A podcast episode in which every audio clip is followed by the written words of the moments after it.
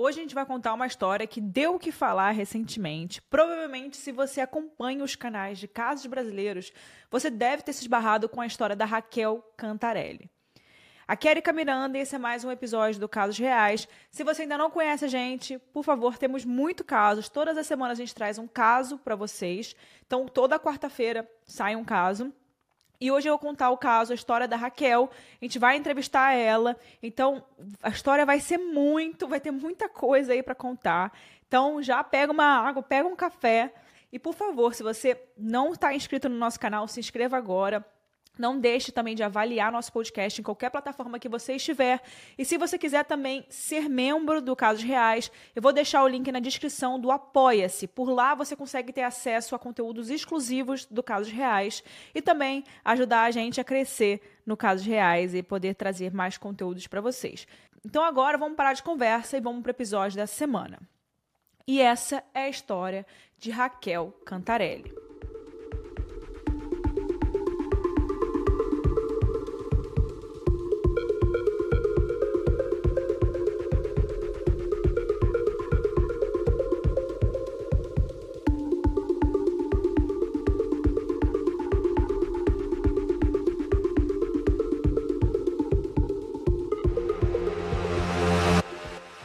Hey, it's Ryan Reynolds, and I'm here with Keith, co star of my upcoming film, If, only in theaters, May 17th. Do you want to tell people the big news? All right, I'll do it. Sign up now and you'll get unlimited for $15 a month and six months of Paramount Plus Essential Plan on us. Mintmobile.com slash switch. Upfront payment of $45 equivalent to $15 per month. Unlimited over 40 gigabytes per month. Face lower speeds. Videos at 480p. Active Mint customers by 531.24 get six months of Paramount Plus Essential Plan. Auto renews after six months. Offer ends May 31st, 2024. Separate Paramount Plus registration required. Terms and conditions apply if rated PG. Raquel, uma nutricionista de 34 anos, natural do Rio de Janeiro, se vê em meio a uma angustiante batalha legal, emocional, física, de tudo, pela guarda de suas duas filhas de 4 e 6 anos. Em um dia qualquer, sob uma decisão judicial, a Raquel e suas duas filhas foram abruptamente acordadas pela Polícia Federal no Rio de Janeiro com o intuito de que as crianças fossem entregas a Trevor Maloney, o pai na Irlanda.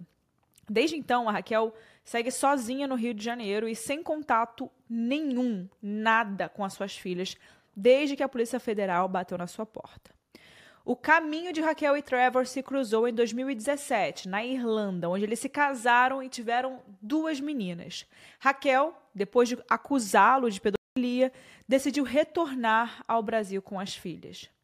As meninas permaneceram quatro anos em solo brasileiro até essa controversa decisão judicial, até o dia que a Polícia Federal bateu na porta delas. A situação atraiu a atenção de todo mundo, levantando debate sobre as leis de guarda internacional e sobre o bem-estar das meninas, né, que foram passaram por uma situação dessa de mudança de país, tirar do nada da mãe, enfim. E por que, que elas foram tiradas da mãe? Porque sobre o Tratado da Convenção de Haia, um acordo de 1980 com 103 países signatários, e tem a premissa de impedir que as crianças sejam retiradas do seu país de residência habitual, sem a autorização de ambos os pais ou do guardião legal dessa criança. E quando essa convenção ela foi aprovada, a maioria dos casos de subtração de menores era cometido pelos pais, que estavam descontentes ali com a guarda da mãe. Mas hoje o quadro é diferente. A mãe normalmente volta com o filho à terra natal, não importa qual terra natal, essa que signatária do Tratado de Haia, por motivos de violência doméstica, problemas financeiros, emocionais, em busca de refúgio e distância daquele parceiro. E essas mulheres são prejudicadas pelo texto inflexível do Tratado de Haia, que não considera o contexto em que elas estão inseridas. Segundo os dados da Conferência de Haia sobre o Direito Internacional Privado, para cada 10 casos de sequestro internacional de crianças, pelo menos 7 são contra mães migrantes que eram as principais cuidadoras de seus filhos. Gente, isso significa que mais de 2 mil mulheres expatriadas foram acusadas de sequestrar seus próprios filhos por ano na última década. E é por isso que a edição de casos reais hoje vai ser diferente. Inclusive, eu já peço desculpas por não ter liberado o caso, como sempre, na quarta, mas ter liberado hoje, na quinta. Mas tem uma razão especial. A gente hoje tem a honra de receber a Raquel Cantarelli para poder conversar sobre a sua situação. Eu queria começar te fazendo uma pergunta. Quem é a Raquel Cantarelli? Raquel Cantarelli, independente da história que está nas notícias, essa história que está em todos os canais de crime nos últimos, nas últimas semanas. Quem é Raquel Cantarelli? Raquel Cantarelli é, é mãe, mãe de duas meninas lindas, uma pessoa sempre alegre, feliz, alto astral, sempre buscando fazer o melhor, é, principalmente para as minhas filhas dedicada, amiga, companheira, mas acima de tudo mãe, sempre mãe. Eu acho que desde que eu me tornei mãe, desde que eu tive minhas duas filhinhas, desde que eu tive o sentimento de, de gravidez pela primeira vez, eu acho que a minha vida mudou e a gente se transforma de uma forma que a nossa vida é. A gente não consegue nem lembrar de quem a gente era antes de se tornar mãe, na verdade. Essa é a verdade. Então eu me vejo como mãe, tudo que eu faço há seis anos, desde que eu tive a minha primeira filhinha, minha primeira gravidez, é tudo voltado para ela, trabalhar, cuidar, tudo da minha vida é voltado para nós, para nossa família e para nossa felicidade. E uma pergunta que eu queria fazer também: quem era o Trevor que você conheceu? Quem é essa pessoa? Bom, quando eu o conheci, é, a gente se conhece numa cidade chamada Galway, num restaurante, um encontro normal. E a princípio eu imaginei um homem normal. É, tivemos um encontro normal, um início de relacionamento normal, acho que como qualquer outro. É, nesse primeiro momento, a primeira impressão era uma pessoa para mim normal, mas além de normal, porque você se apaixonou por ele. Sim. Né? O que ele te fez transparecer a primeiro momento? Ele parecia ser um homem bom, uma pessoa que realmente faria bem para você naquele momento inicial, porque naquele momento você ainda nem pensava em ter filha, né? O é, que, que você viu? Primeira impressão dele, do Trevor, seu ex-marido. Primeira impressão, um homem muito educado, parecia muito educado e muito disposto também a um relacionamento é, sério, um relacionamento de verdade, assim. Ele morava numa cidade distante da que eu estava e eu achava muito, comecei a achar muito bonito assim a disponibilidade dele de viajar. Eu acho que se não me engano eram duas horas mais ou menos de carro da cidade onde ele morava e ele fazia isso constantemente para poder me ver. Então eram encontros normais, a gente sempre saía para jantar, para nos conhecermos.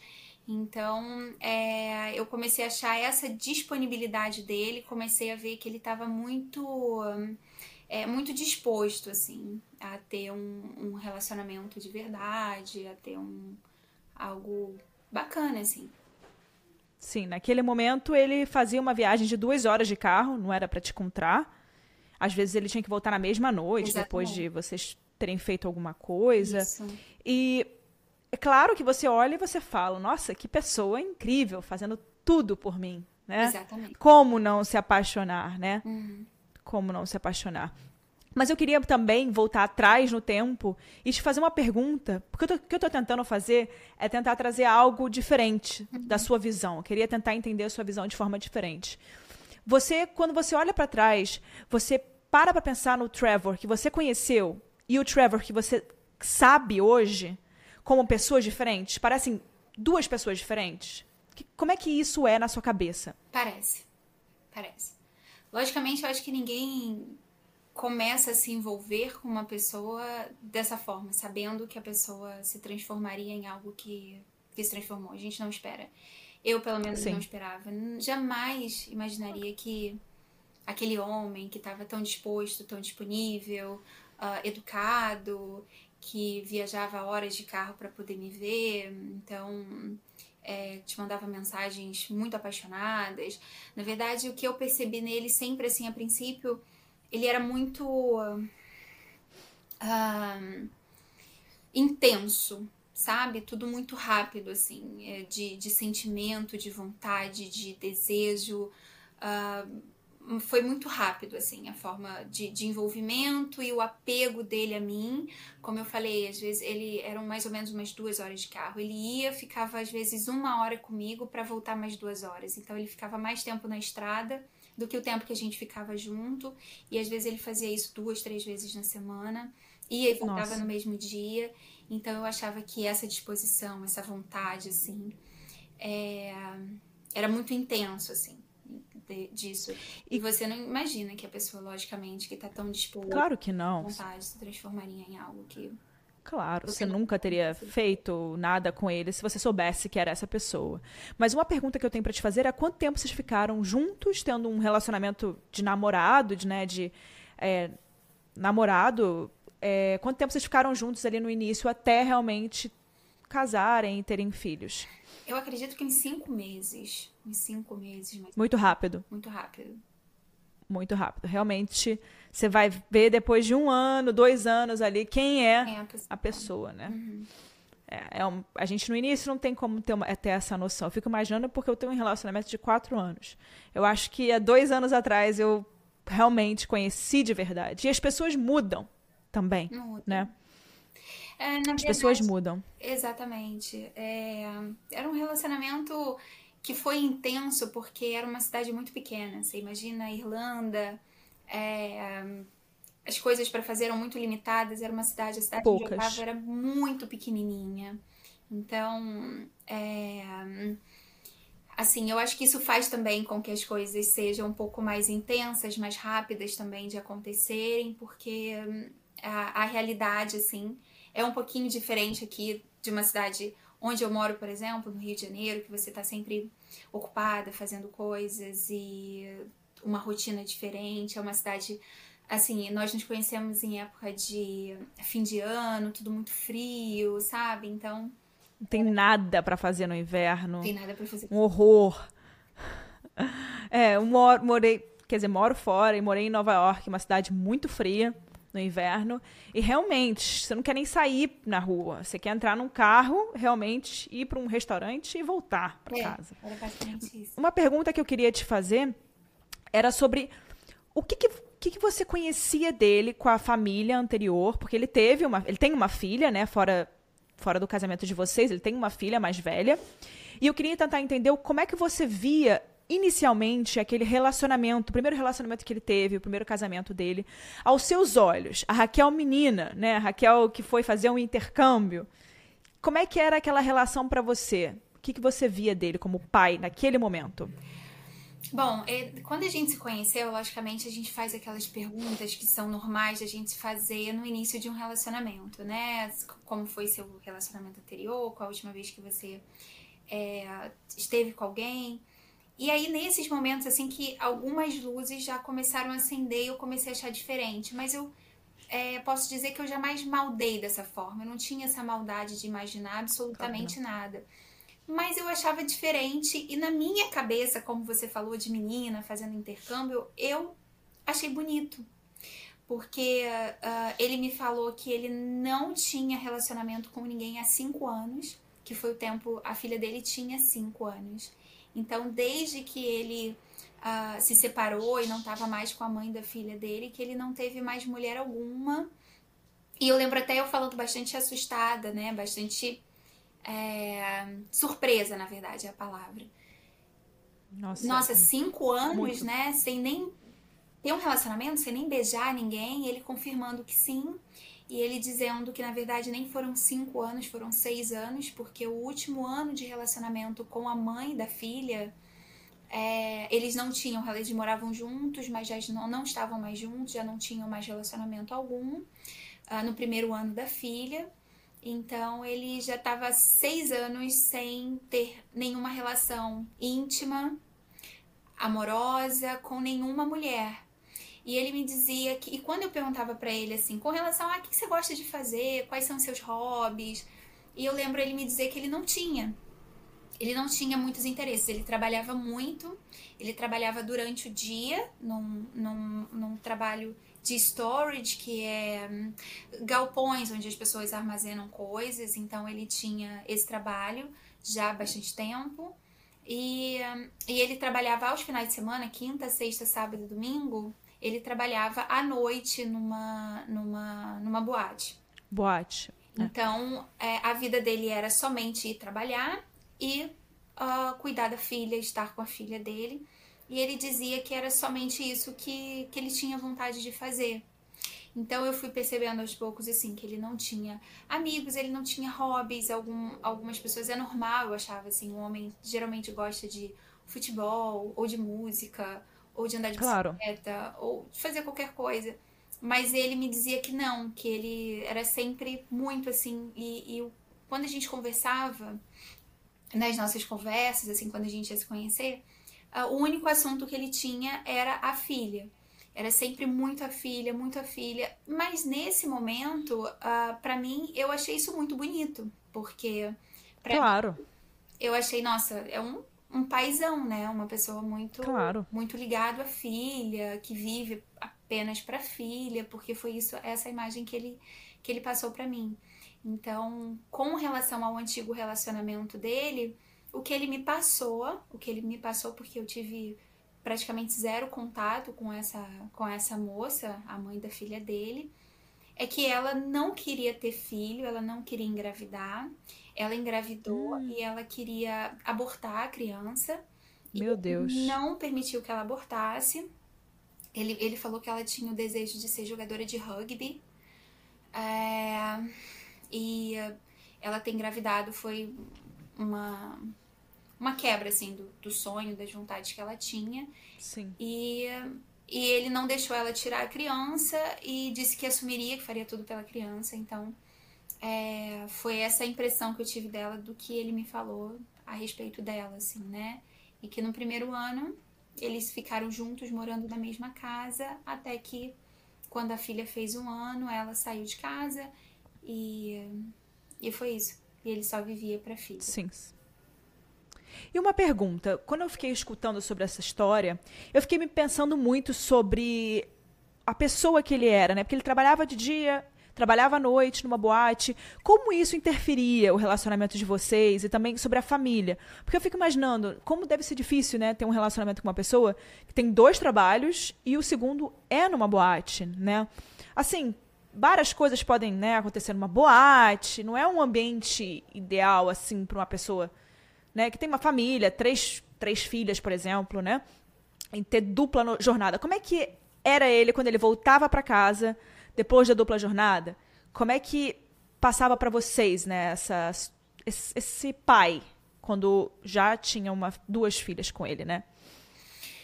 É, nesse momento, realmente, eu me sentia muito sozinha. Muito sozinha, porque eu tinha pouco contato com a, com a família dele. E ele chegava do trabalho, realmente, do trabalho do dia, né, por volta de umas seis, seis e meia. Uh, e depois ele ia para o outro trabalho às nove e meia. Então era basicamente chegar, jantar. Nossa. E normalmente quando ele estava com a filha mais velha, é... era realmente aí só com ela, a gente só jantava. E normalmente ele tinha a rotina dele de subir para banhos e, e normalmente sempre tinha essa rotina, é, esse costume de ficar com ela no quarto, sozinhos, dois.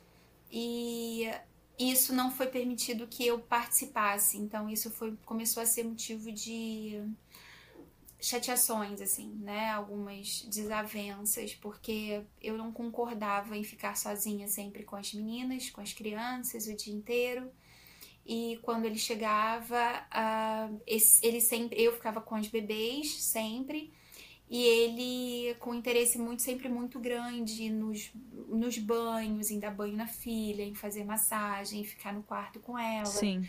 Segundo ele, lendo histórias e segundo ele porque ela tinha essa uma dificuldade para dormir. É, e aí ele precisava fazer massagem, tá sempre com ela.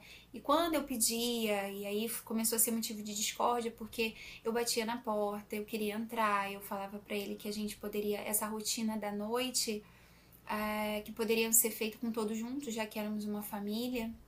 e que era importante também eu participar, as crianças participarem também. Mas ele começou a, a dizer que não, que era o momento dele com ela, que era algo que eles sempre fizeram e que a gente não não estava assim, nós nunca pudemos participar desse momento, era sempre eles dois. E aí foi quando eu comecei a me sentir realmente assim, eu com minhas filhinhas, me sentir rejeitada de alguma forma, assim, me sentia muito sempre muito sozinha, sempre claro, muito com claro. bebês. E antes das meninas nascerem, eu queria te perguntar uma coisa. Eu, eu moro fora, então às vezes eu senti um pouco disso. E olha que eu morei em grandes cidades, né? Miami, Nova York. Eu fico querendo entender como você estava naquele momento que você o conheceu. Porque você falou inverno, é. não tem muita coisa para fazer lá. E eu fiquei. Eu, eu mudei muito quando eu vim morar fora. Você se abre mais às pessoas. Você. Eu acho que a gente está realmente muito mais aberto para poder conhecer as pessoas e, fa e fazemos coisas que a gente não faria se a gente estivesse na nossa cidade, do Rio de Janeiro. Às vezes eu, se um amigo, alguém me fala, ah, Érica, eu tô no Rio. Ah, vamos tal lugar na barra hoje, agora, oito da noite, tomar um drink?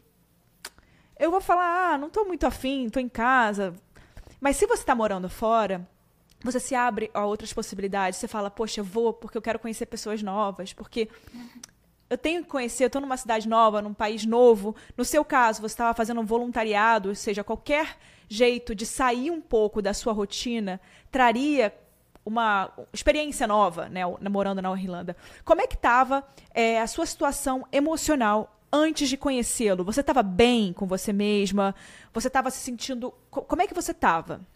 Eu estava bem, estava bem. Eu fiz um trabalho voluntário que uh, exigiu muito de mim, muito. Do, do, meu emocional, do meu psicológico. Mas eu estava muito preparada para fazer o que eu me dispus a fazer. E é, foi um lugar incrível, que eu aprendi muito, muito mesmo. Eu chego a me emocionar, assim. Eu saí daqui com a ideia de prestar esse trabalho voluntário. É, não tinha muita, no, muita noção de como seria. Eu passei um ano é, nesse local, assim, lá no interior do interior do interior da Irlanda, aquele lugar que a gente só vê em filmes, assim, que você olha, tem um, um vale enorme com ovelhas, Nada. aquelas ovelhas fofinhas, aquelas vacas todas peludas, um castelo lá embaixo era isso, assim, o local, o local onde eu vivia, era uma fazenda. Mas a vida nesse local era muito ativa, era como se fosse uma comunidade, assim, sabe? Eram várias casas, tinham vários voluntários também de outros países e a vida era muito ativa. Nós tínhamos sempre, a gente tinha um quadro de atividades diárias, assim, então a gente tinha é, oficinas de. É, confeitaria, onde a gente fazia pães, bolos, massas, tinha parte de jardinagem, onde a gente plantava também, colhia, tinha oficinas de música também, onde a gente estava sempre ouvindo música clássica. Um, atividade sempre envolvendo assim tudo aquilo ali. E eu prestava esse trabalho voluntário estava sempre focada também é, nessas pessoas. Eram pessoas com deficiência mental um, jovens, adultos também com deficiência mental. E, e demanda muita coisa, né? Assim, só que eu vivia numa casa claro. com outras voluntárias, uma americana, na verdade duas americanas, uma coreana e uma alemã. Então éramos nós assim cuidando de três é, residentes com deficiência mental e eu era a responsável principal por uma. O nome dela chamava, ela se chamava Maggie ela não falava, mas era um doce de, de pessoa que me ensinou muita coisa, né? Eu aprendi muito. Eu acho que quando a gente faz um trabalho voluntário desse, a gente acha que a gente está indo para para se doar e para ajudar essas pessoas e a gente percebe depois que a gente o que a gente ganha é muito maior assim. Então, eu vivi momentos incríveis nesse local onde eu onde eu me dispus a ir dedicar o meu tempo um, era um local assim que eu tive muito pouco contato assim com, digamos assim, com a vida real, sabe? É, a gente não usava muito celular, não tinha muito acesso à televisão, fazia parte da uh, de toda a experiência assim do local. Mas foi uma experiência, assim, uma imersão muito linda, onde você para, assim, um ano para se dedicar realmente às pessoas que, que precisam. Um trabalho voluntário realmente, assim, muito bonito, muito bonito, que eu indico, assim, para quem quiser ter uma experiência é, diferente, assim. E, e eu estava muito bem, estava muito feliz, assim, nesse local onde, onde eu estava. Tinha meus amigos também, voluntários de outros países, conheci muitos coreanos, são muito simpáticos. Um, então, eu não saía. Então, ele chegou. Ele chegou como um furacão na sua vida, né? Sim. Primeiro, de um bom jeito, e depois destruindo toda, toda a esperança que ele te trouxe, toda aquela, aquela visão que você tinha, ele destruiu essa esperança. É. Então ele acabou tirando isso de você. Sim, depois, ó, eu fiquei nesse local, nesse trabalho voluntário com pessoas com deficiência, eu fiquei durante um ano e depois eu voltaria ao Brasil. Só que eu tive uh, um outro convite para fazer um outro trabalho voluntário que daí já era na capital, era em Dublin, é completamente Sim. diferente, né, do que esse local bem no interior, porque lá nesse local eu tinha somente um dia de folga na semana, porque nós éramos muito responsáveis pelas pessoas que estavam lá e eles precisam de cuidados assim 24 horas. Eu tinha que dormir com o babyfone do meu lado. Em caso assim, às vezes tinham noites que, que ela acordava se batendo, se mordendo, se machucando, então eu tinha que ir até lá para para poder acalmá-la. Então tinha treinamentos Nossa. também é, para saber contornar esse tipo de situação. E ela tinha muita confiança já em mim, assim. Então é, era algo assim que era, era muita dedicação. E era um dia só na semana, mas você imagina assim, lá no interior da Irlanda, nesse um dia da semana que tinha para você descansar, era uma ruazinha assim, é bem estreitinha muito escura e aí a gente tinha claro. que pedalar com aquela headlight na cabeça e, Nossa. e uma aquele chama, eu não sei como chama, mas é um reflector vest, que é aquela para te verem, é. Pra ver, pra não passar carro, não passar por cima. Então você tinha que pedalar uns 40 minutos, meia hora, 40 minutos, até o vilarejozinho, num frio que o vento batia, assim, parecia que tinha um, um, uma coisa assim entrando no seu rosto. Nossa. Até você chegar num vilarejo que era um condadozinho também muito pequenininho para esperar um ônibus, que daí era mais uma hora até a cidade mais próxima que chamava Kilkenny. Meu Deus. E era uma cidade assim pequenininha, então era mais gostoso passar o dia de folga dentro da, da, do local, que a gente tinha a sala dos voluntários, a gente ficava assistindo filme, comendo pipoca, do que sair. Então nesse um ano eu saí muito pouco. E eu não conheci então. o Trevor nessa época. Nessa época eu me dediquei somente ao trabalho voluntário.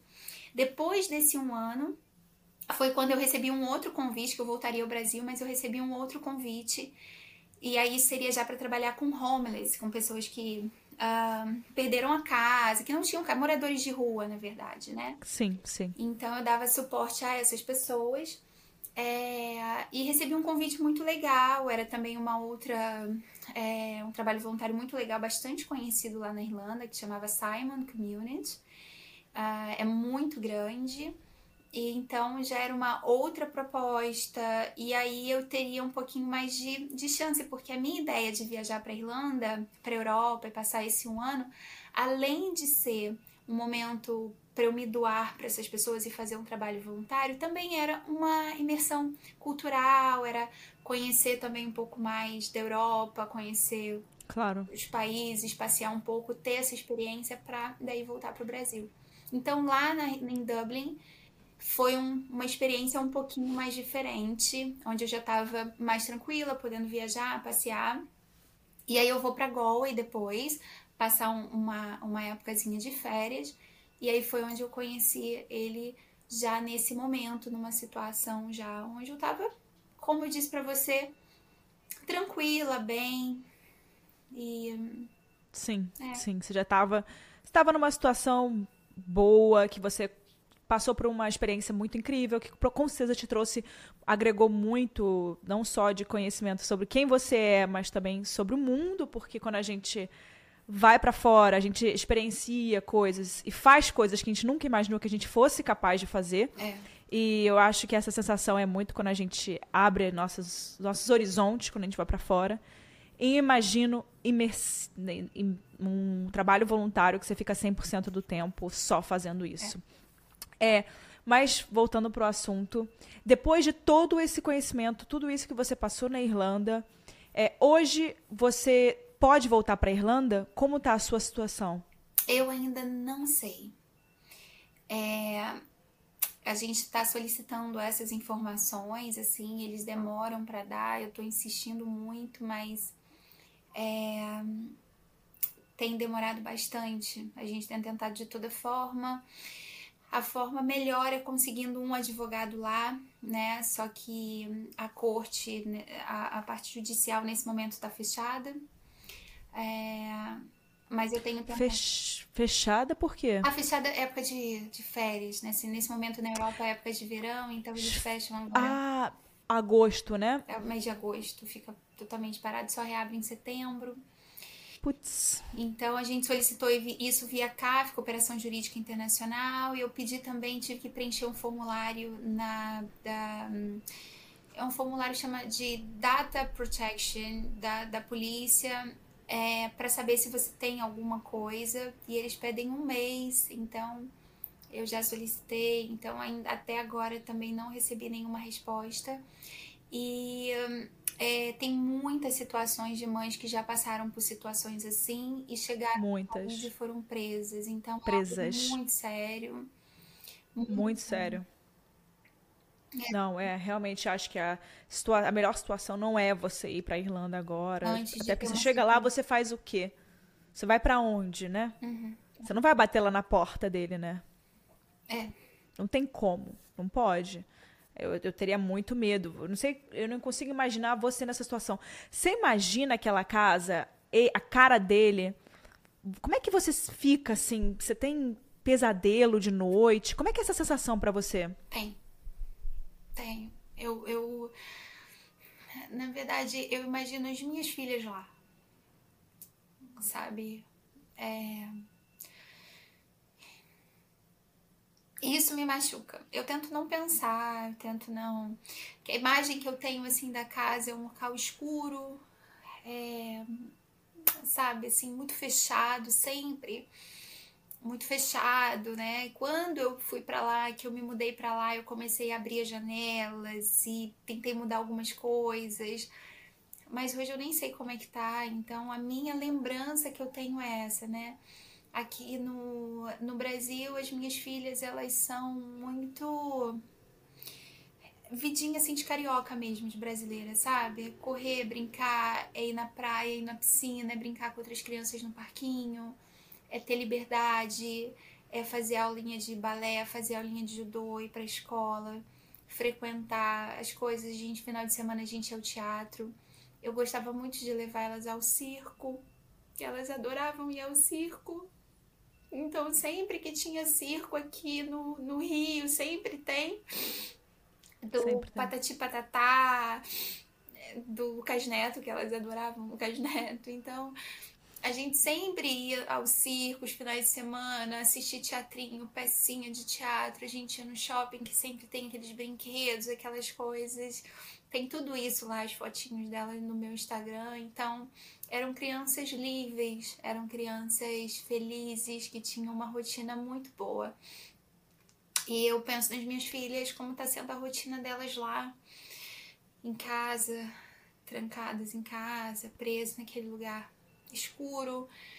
Eu penso muito em como. Sem falar a língua, elas não sabem se comunicar. É, para ter acesso ou brincar com outras crianças ou eu sempre penso assim como que as necessidades básicas das minhas filhas estão sendo atendidas, né? De tô com sede, tô com fome, quero dormir, não quero isso, quero falar com minha mãe, não quero ficar claro. aqui, quero sabe, assim, não entendem completamente, sabe?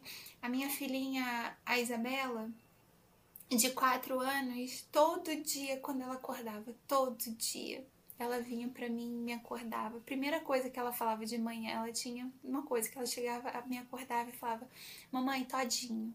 Sempre, todo dia, uhum. todinho, todinho. Todinho é uma coisa brasileira, que é o Todd, não claro. Fora. Então, quando ela acorda, eu fico imaginando ela pedindo o que ela gostava de tomar de manhã.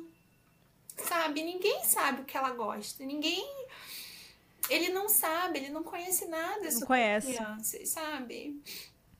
Então eu acho E eu, e eu também fiquei na dúvida, é nesses quatro anos, ele não tentou contato com você de nenhuma maneira. não. Por que, que você acha que ele veio atrás agora?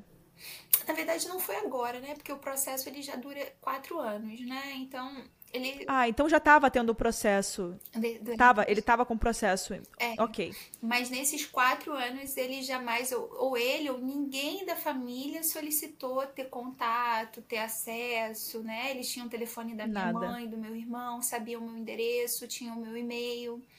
A, a comunicação, ela só foi feita dentro do processo, é, de forma assim judicial, onde em nenhum momento ele havia feito esse pedido. Apenas depois de três anos e meio, mais ou menos, que o advogado dele pediu no processo que fossem feitas chamadas de vídeo. Mas esse contato direto comigo jamais aconteceu dentro desses quatro anos. Nunca ah, se Procurou, ligou, nada? Não, não, nunca arcou com nada também das crianças. Isso.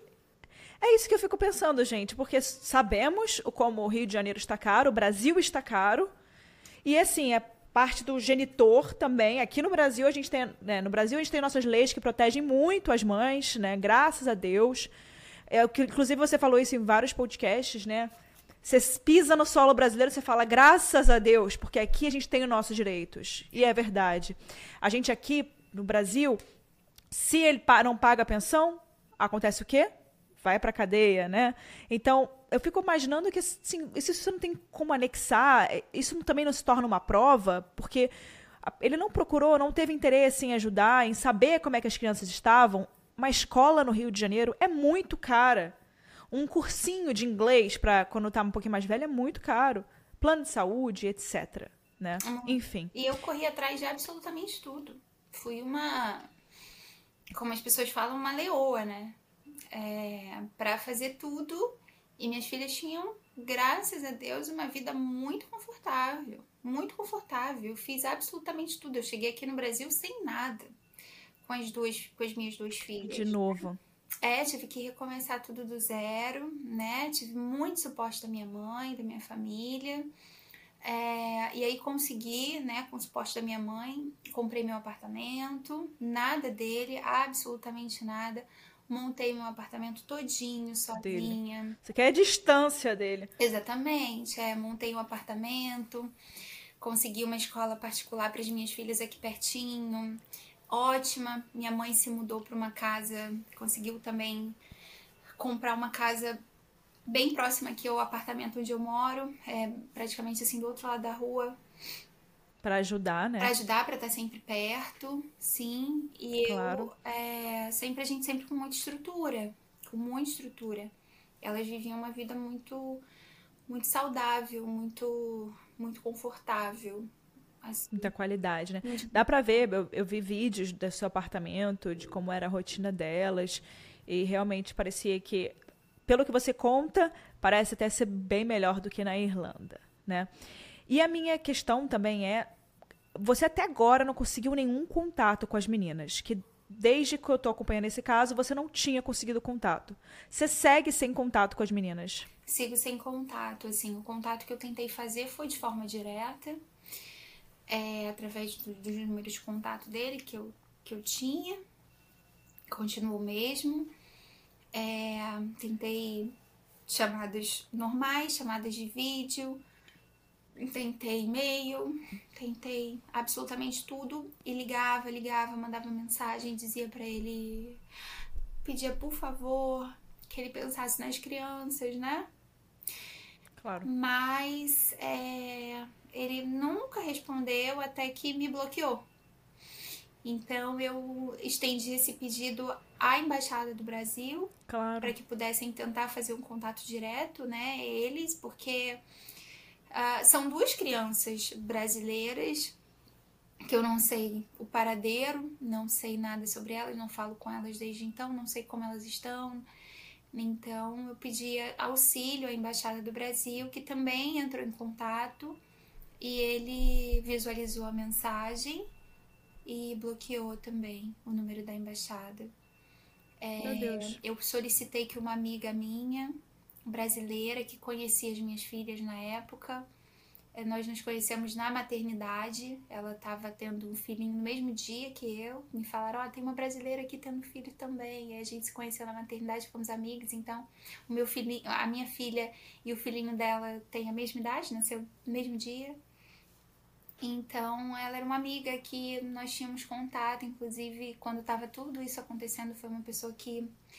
Que isso foi minha confidente, né? Porque ela sabia de, de tudo que estava acontecendo é, eu pedi para ela se ela poderia ir lá na casa, né, tocar. Ele conhecia ela, não era nenhuma estranha. Tocar, pedir para falar com Olhar. as meninas. É, porque ela fala português também, ela poderia auxiliar em alguma coisa. Claro. E ela bateu na porta.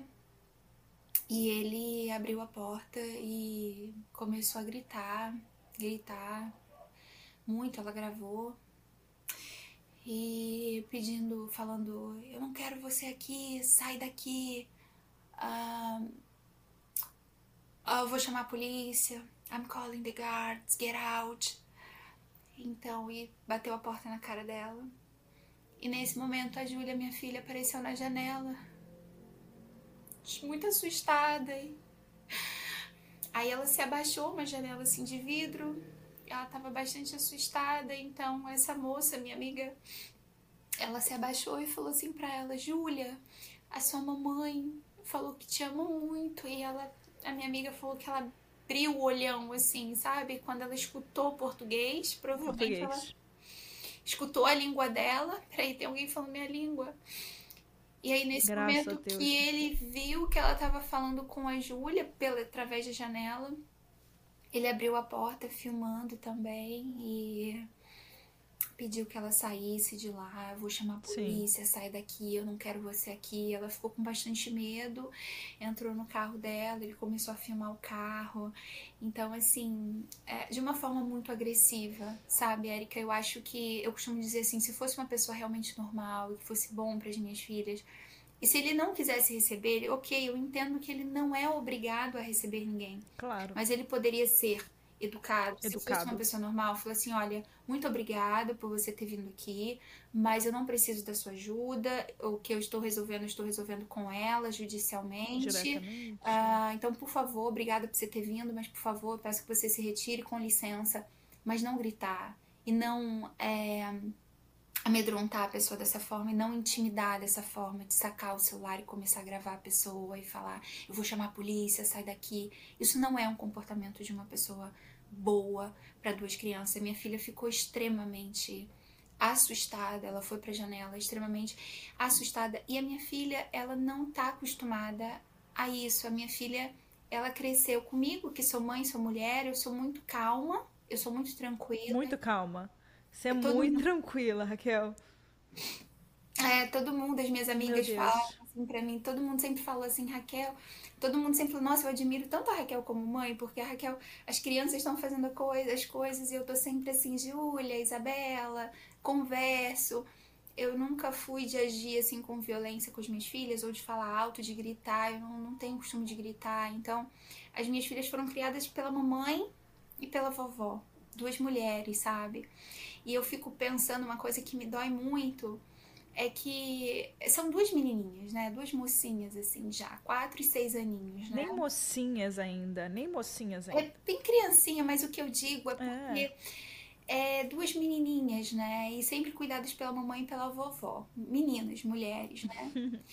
e o meu irmão, eu tenho um irmão, ele mora na Austrália já há bastante tempo.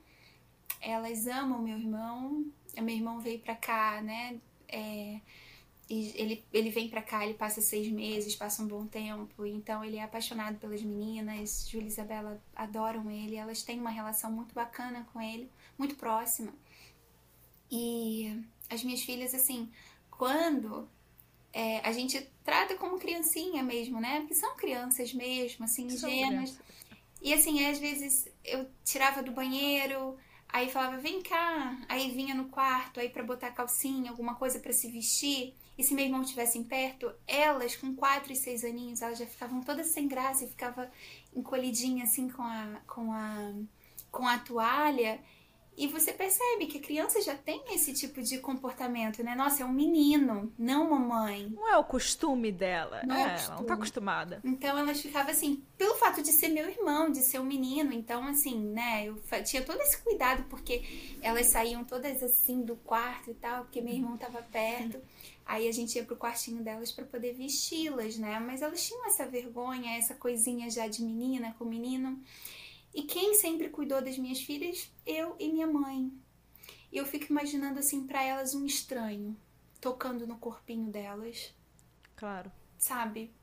É um homem. É. Assim, eu, eu não consigo nem imaginar como que tá. Claro, claro. É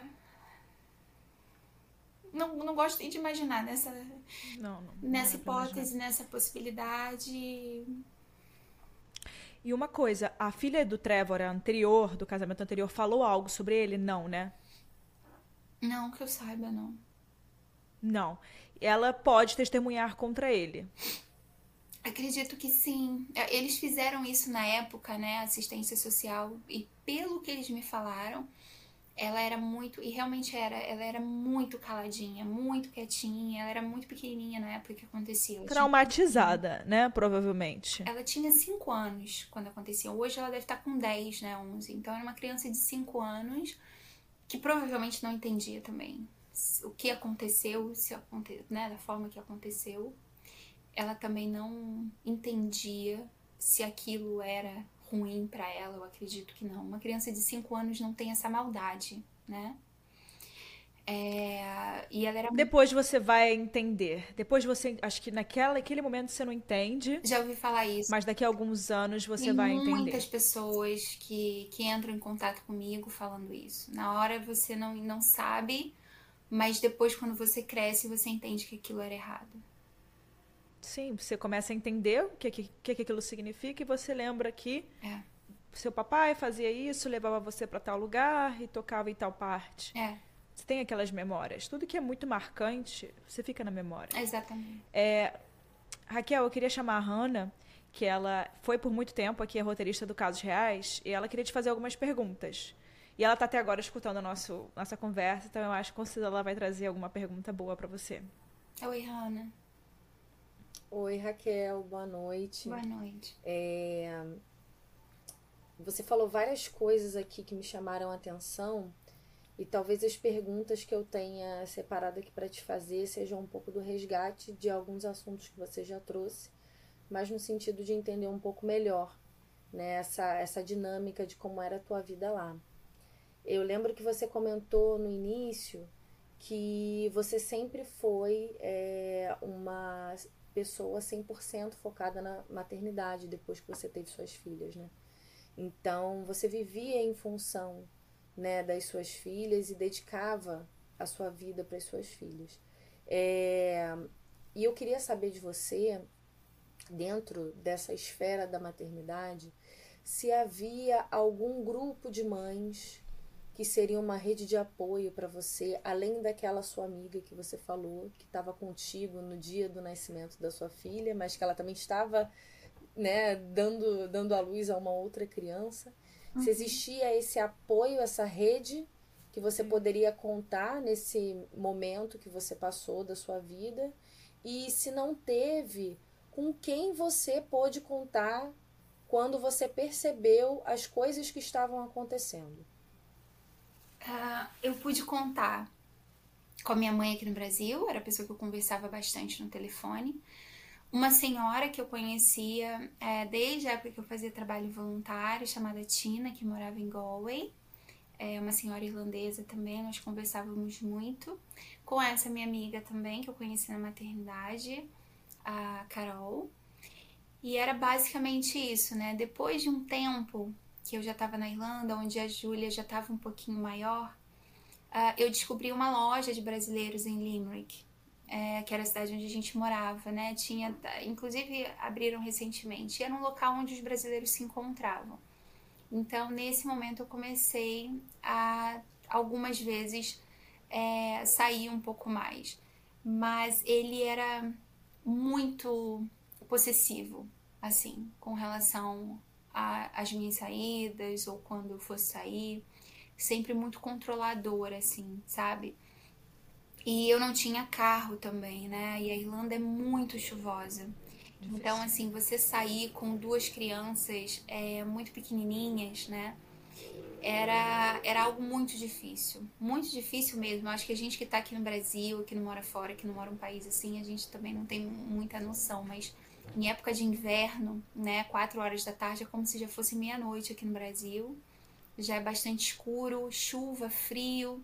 Então, você estar fora de casa com duas bebês assim, é, não é muito. Um, é, não é bom para criança. É muito frio, é, é, escuro, é chuvoso, né? É, então, assim, essa rede de apoio, assim, totalmente não. Eu, eu era muito de cuidar delas, amamentar, porque eu tive um período de, de amamentação, assim, eu amamentei dois anos, a Júlia e depois mais dois anos a Isabela. Então eu tive um período de amamentação de quatro anos. Eu amamentei exclusivamente seis meses, amamentação exclusiva. Depois de seis meses era complementar mas eu sempre amamentei muito as duas, né? Então a gente sabe, as mães que amamentam o filho exclusivamente sabem como que é a rotina de você sair de casa com duas crianças, com carrinho, Nossa. com bolsa, com mala, com amamentar, tem que parar na rua e o neném faz cocô e aí você tá, tá chovendo, começa a chover, aí você tem que achar um lugar para trocar o bebê e é muito difícil assim você casaco, frio, orelhinha, mãozinha, tudo. No frio você tem que pensar em tudo. Qualquer, é. qualquer parte da sua seu corpo de fora congela. Então você tem que pensar em tudo isso, isso, também, né? Era muito assim, sair de casa era uma operação, assim, sair de casa no frio. Algumas vezes eu me aventurava assim. Eu pegava as duas, botava no carrinho, é, ia pra cidade, ia andando, era uns 25 minutos a pé. Então eu ia andando, é, mas sempre com medo, porque muitas das vezes Irlanda chove assim, agora tá ok, daqui a 20 minutos, puf, chove. Então era alguma coisa assim, aí tinha que parar, aí tinha que trocar o neném, trocar a fralda, parar para dar mamar, para parar para cuidar, para aí tinha a hora do sono, aí tinha a hora da comidinha do papai, e aí na rua você não acha coisas muito boas que o bebê pode comer ainda. Então, assim, claro. que são bebês pequenininhos. Quem é mãe sabe, entende a dificuldade que é isso, você sair com duas criancinhas num frio congelante. Então, eu realmente, assim, ficava muito em casa com elas. Muito em casa. Mais reservada, né? Mais reservada, é. Sim. é. E aí teve e uma você... vez. Perdão. Desculpa, pode falar. Não, teve uma vez que uma amiga minha, que fez faculdade comigo aqui no, no Rio, ela tinha se mudado, morava em Dublin e ela foi na minha casa, eu convidei para poder ir para lá para ficar comigo. Foi um dia muito especial. Aí a gente saiu, foi na cidade para tomar um chá. E uh, nós ficamos um tempinho conversando, inclusive eu conversando sobre essas coisas, de comportamentos dele mesmo, que já não estavam me agradando. E, uh, e aí a gente estava caminhando assim na rua, passeando, sabe? Duas mulheres amigas passeando com o bebê. E a gente estava assim, e ele de repente surge um carro em alta velocidade, jogando o carro em cima da, da calçada e querendo saber por que, que eu estava ali, por que, que eu estava demorando, por que, que eu não entendi o celular. E aí me pegou, me botou dentro do carro para me levar de volta para casa. Ele era bastante controlador, assim, nesse. a esse ponto, assim, nesse sentido, sabe? Eu comecei, tive uma época que eu fiquei bastante chateada porque eu descobri, fui pesquisar e descobri que perto de casa, não era muito longe, dava para eu ir andando, tinha aulinhas de natação para bebê. E que eu achava que era ótimo, que ia ser ótimo porque eu ia fazer claro. com outras mães e custava 30 euros por mês. E eu fui pedir para ele para eu fazer. Nada. E ele disse que não tinha dinheiro. É assim, eu não dava despesa nenhuma. Eu ficava em casa com as meninas, não tinha despesa absolutamente de nada. A única coisa que eu pedi para ele, eu falei, poxa, 30 euros por mês. E ele falou que não tinha. E aí depois, mais pra frente, pouco depois, eu descobri que ele pagava 150 euros de aula de dança para outra filha mais velha e depois ela ia fazer aula de basquete, que era mais 70 euros. E ele não tinha 30 euros para que eu fosse numa aulinha de de natação, dessas aulinhas de bebê para eu conhecer, para eu sair. Era uma vez na semana para eu sair e conhecer outras mães, mas Ele não permitiu, assim. Era um, uma situação de. Quem vive isso sabe, as mulheres que vivem isso sabe, de controle, de não deixar você ter contato com outras pessoas, de querer te o tempo todo te privar de absolutamente tudo. Eu queria até pegar esse gancho que você trouxe. É, aqui no Brasil, você sabe, né, que a gente tem uma lei muito poderosa que está fazendo 17 anos esse ano, que é a Lei Maria da Penha. E a Lei Maria da Penha, ela é uma lei que ela não só é, se propõe a punir efetivamente né, os agressores, mas muito mais do que isso, ela é uma lei educativa, né? Ela explica pra gente muitas coisas que a gente nem imagina sobre violência, por exemplo. Né? Ela ca categoriza cinco tipos de violência, né? É, e aí você foi falando, você foi trazendo algumas situações como essa, por exemplo, em que você estava com a sua amiga e ele é, se incomodou por você não estar em casa, né, dentro da, vamos dizer assim, jurisdição dele, do território né, dele, que ele tinha controle, e ele te obrigou a entrar no carro, enfim, é, acabou cometendo várias situações com, contra você. E aí eu queria primeiro te perguntar é, se você chegou a perceber algum sinal né, de algum outro tipo de violência antes né, é, de efetivamente ele chegar abruptamente nos lugares e te obrigar a entrar num carro. Você sentia algum sinal de violência psicológica ou de violência moral? É como que ele te tratava na frente das pessoas? Porque, por exemplo, a violência patrimonial, que é um, é um tipo de violência onde você acaba sendo cerceada de algumas posses, por exemplo, carro, você não tinha acesso a carro, você não podia sair de casa. Então a gente já entende que ele fazia isso de uma forma mais clara. Mas em relação, por exemplo, à violência psicológica, é, o que, que ele falava para você? Em relação, por exemplo, também é, a, violência moral, como ele te tratava na frente das outras pessoas. Isso se repetia? Esse episódio que aconteceu com a sua amiga se repetia com outras pessoas? Assim, tem certas coisas que realmente a gente só vai ter noção depois, né? Depois que a gente passa. E, e depois, assim, que eu comecei a conhecer e ver outras situações, eu comecei a perceber o quanto que você está envolvido naquilo e você não percebe que de alguma forma você aquilo aquilo na hora não faz esse sentido para você, porque eu queria trabalhar. Só que ele não permitia que eu trabalhasse. E ele dizia, e eu escutei, já escutei várias outras mulheres falando: vai trabalhar para quê? Porque o que você vai trabalhar, a gente vai gastar de alguém para cuidar da criança, então não vale a pena. Tem que ficar em casa com as crianças. Então, assim, não quero que você trabalhe, não precisa trabalhar. Eu fiz um curso, né? Eu fiz nutrição aqui no Brasil e eu fiz um curso para conseguir atender lá, escondida dele. À tarde, Uau. quando as meninas dormiam, aí eu consegui Uau. me matricular no curso online. Foi caro, era a distância.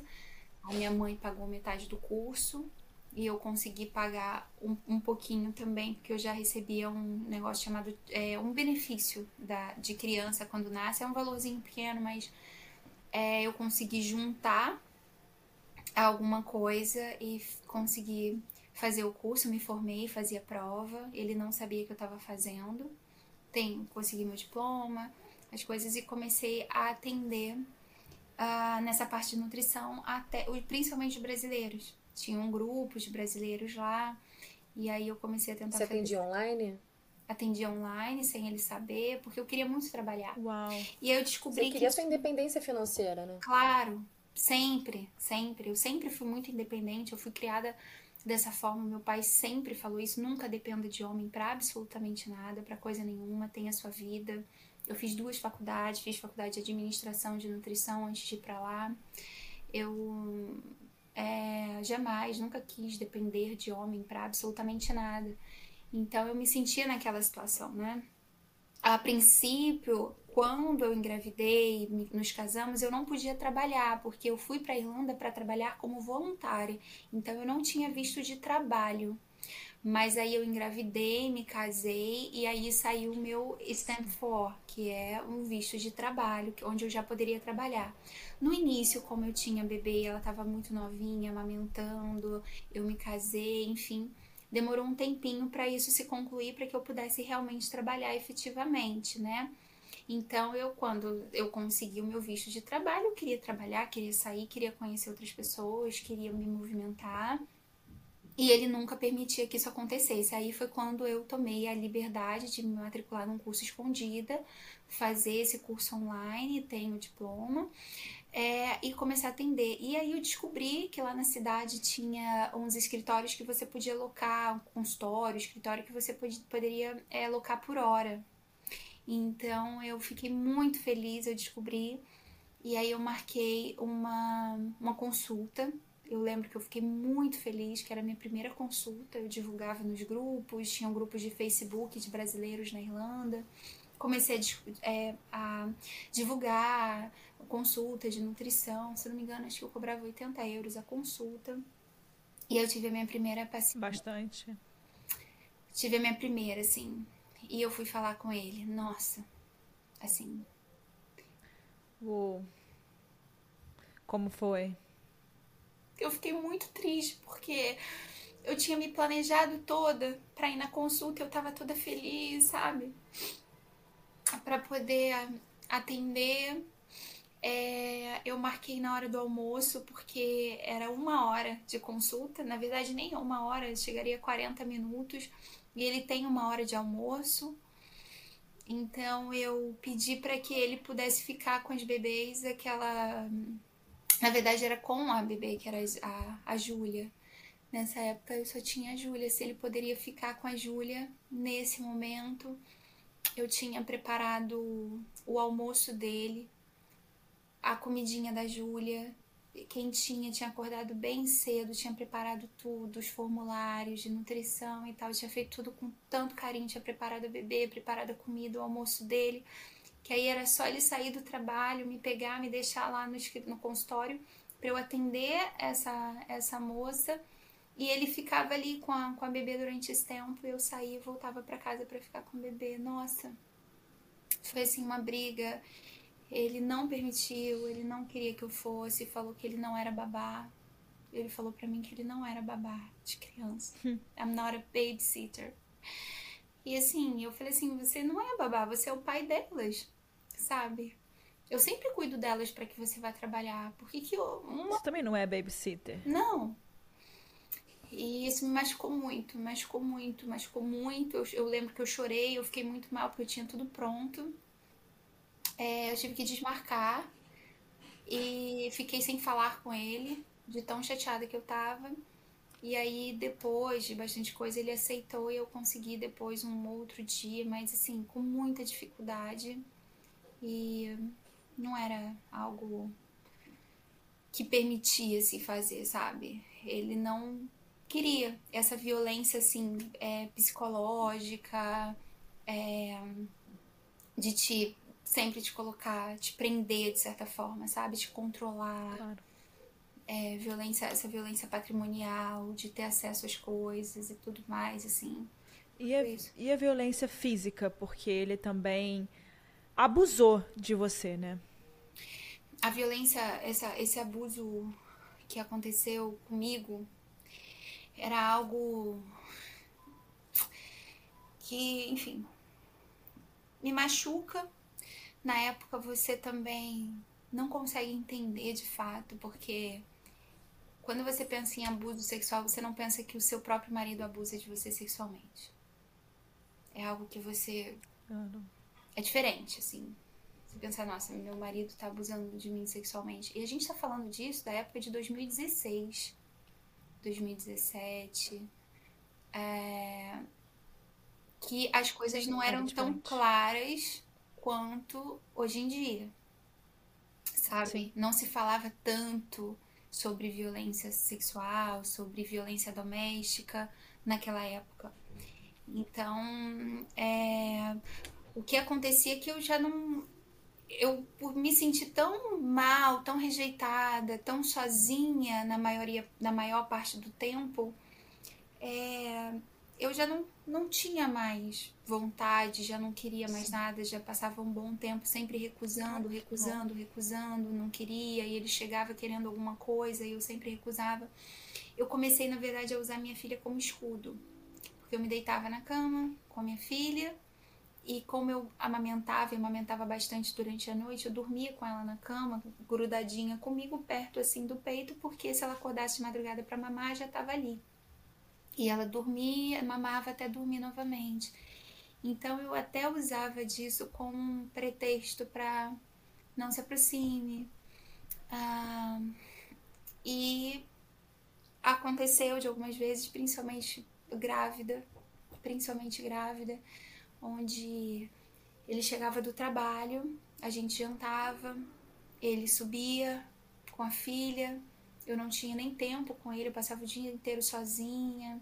E a gente sabe, grávida, a gente quer conversar, quer atenção, é, carinho, minha primeira vez grávida, assim, né? Então eu tinha essa coisa assim de querer um pouco de carinho, de atenção, de cuidado. E ele chegava em casa e a atenção era sempre para ela, fechar o quarto, ir pro quarto dela para fazer, para fazer absolutamente tudo com ela. E a gente jantava, né? Antes disso a gente jantava. Uh, e aí assim que a gente terminava de comer, ok, vamos subir e tal, ele já subia, eu ficava sozinha na mesa. E aí eu ia eu sozinha, retirar os pratos, guardar a comida. E aí eu subia, ia pro quarto sozinha, tomava meu banho, escovava meu dente, deitava, me deitava sozinha. E aí normalmente ele ficava lá durante bastante tempo, uma hora, uma hora e meia, mais ou menos, Nossa. fazia absolutamente tudo. Muitas das vezes acho que até dormia por lá. E ele acordava no susto, ou não sei se acordava, não sei se estava dormindo, não sei o que fazia, mas esse, era esse tempo que ele ficava lá e que eu não podia entrar no quarto. E eu já bastante chateada com isso. Então, aconteceu de situações dele vir do quarto da filha por trás de mim. É, eu, quando eu sentia que ele estava saindo do quarto, eu normalmente tinha um pouquinho mais de dificuldade para dormir, eu demorava para dormir, porque eu estava já grávida, já tem um pouquinho mais de dificuldade para dormir, enjoo. E aí eu pegava e ficava assistindo vídeos e tal. E quando eu sentia que ele tava vindo, sabe assim, você nem quer mais assunto, não quer nem falar, me deixa quieta. E eu pegava meu celular, botava embaixo do travesseiro e fingia que tava dormindo. Nesse momento ele chegava, eu deitada de lado, ele chegava por trás de mim, já mu com muita vontade. E segurando meu quadril, querendo fazer alguma coisa, já forçando. Daí você imagina uma mulher grávida com dificuldade de locomoção, com barrigão, e uma, um homem grande, forte, segurando pelo quadril. E eu falava: stop, stop, não para, eu não quero, não quero. E ele segurava e ficava naquela coisa: não, come on, come on, e tipo, te segurando com força, sabe? Você: não, para, stop, stop. E até que fazia alguma coisa. Então, isso, é, quando eu não queria ter, eu me sentia muito mal. Eu me sentia muito mal. E ele fazia isso e ia dormir, roncando, sabe? E eu comecei a ter nojo daquela situação. Eu ia tomar banho, eu grávida, eu ia tomar banho, deitava, deitava bem afastada assim dele. Então, isso foi também a questão da, da violência é, sexual que acontecia. E quando você para e pensa assim, eu juro para você, juro por tudo. Eu não parava para pensar assim, vou na delegacia acusar o meu marido de ter me violentado sexualmente. É muito difícil. Pai das minhas filhas. Exatamente. Não. É muito difícil. Clara, tem alguma que... coisa? Não, eu queria perguntar quando que ela sentiu é, confiança para buscar ajuda. E como foi essa primeira abordagem da sua da ajuda que você buscou? Eu em nenhum momento eu senti confiança de buscar ajuda. A ajuda não foi boa. Não. Buscar ajuda. A ajuda foi bem complicada. Buscar ajuda é algo assim. É... Só quem vive sabe. Só quem passa por uma situação dessa de abuso sabe como que é, o quanto a gente tem medo, sabe? Porque enquanto você tá ali, você de certa forma tá protegendo suas filhas, né? partir do momento que você toma coragem de ir denunciar, num país diferente, frio, com duas crianças. É... Você não é cidadã desse país. Você não era cidadã, né? Você não conhece as leis, você não tem ninguém, você não tem para onde ir. É... Você não sabe o que, que vai ser. Você sair assim, denunciar como que vai ser é, a abordagem, o que, que vão fazer com você, se vão acreditar em você, na sua palavra. É, e o meu medo, o meu maior medo era o que que eu vou fazer, né?